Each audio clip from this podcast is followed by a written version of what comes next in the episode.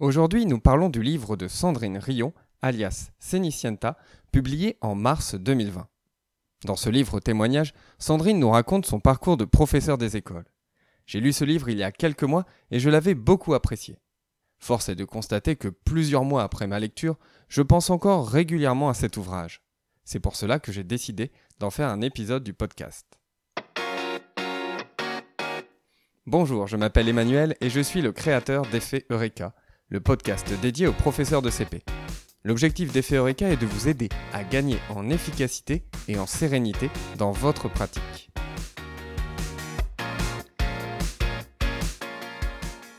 Dans cet épisode, je vous partage les trois leçons que je retiens du livre de Cenicienta.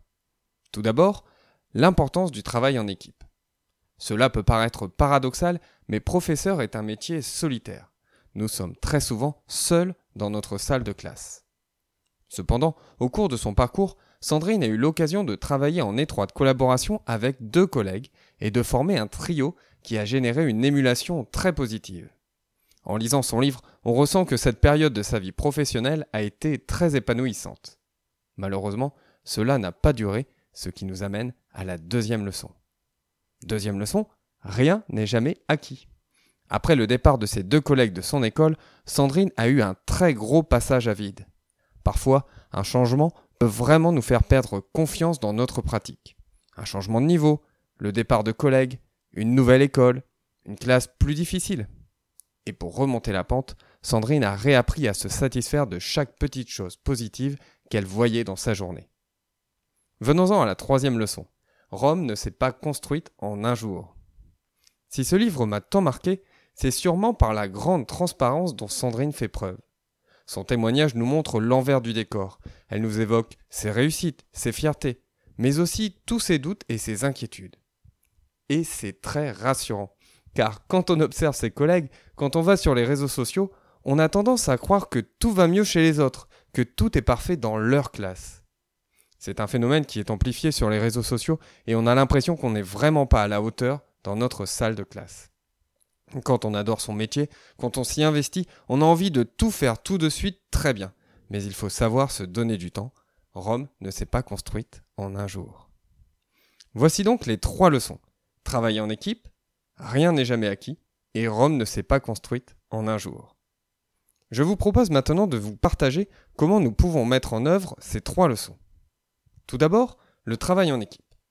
Parfois, nous n'avons pas la possibilité d'échanger en profondeur avec les collègues avec qui nous travaillons au quotidien, parce qu'ils ont d'autres niveaux, parce qu'on ne se croise que très rarement, etc. Alors, comment faire? Grâce aux réseaux sociaux, nous avons la chance de pouvoir communiquer et trouver des collègues partageant le même état d'esprit et les mêmes problématiques que nous. Pour cela, vous pouvez bien sûr rejoindre un groupe Facebook, mais je vous invite également à envoyer des messages privés et à construire des relations plus en profondeur avec certains collègues. Si vous suivez Effet vous savez que j'ai rencontré Delphine Grasset via Facebook il y a quelques mois et que depuis nous avons déjà été assez loin ensemble puisque nous avons construit une formation. Ensuite, rien n'est jamais acquis. C'est sûrement le point le plus difficile.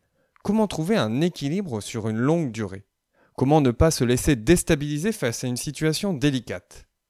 Pour ma part, je sais que ce qui m'aide, c'est d'avoir un projet à côté de mon métier.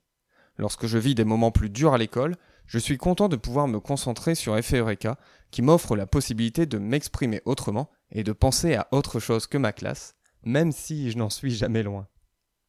Et pour la troisième leçon, Rome ne s'est pas construite en un jour, je cite directement le conseil de Cenicienta. Une chose à la fois si on ne veut pas s'épuiser. Tout ne sera pas parfait la première année, ni même la deuxième, ni même la troisième. En fait, jamais il y a toujours quelque chose à améliorer ou à tester. Et c'est aussi ça qui fait que ce métier est passionnant. On ne s'ennuie jamais.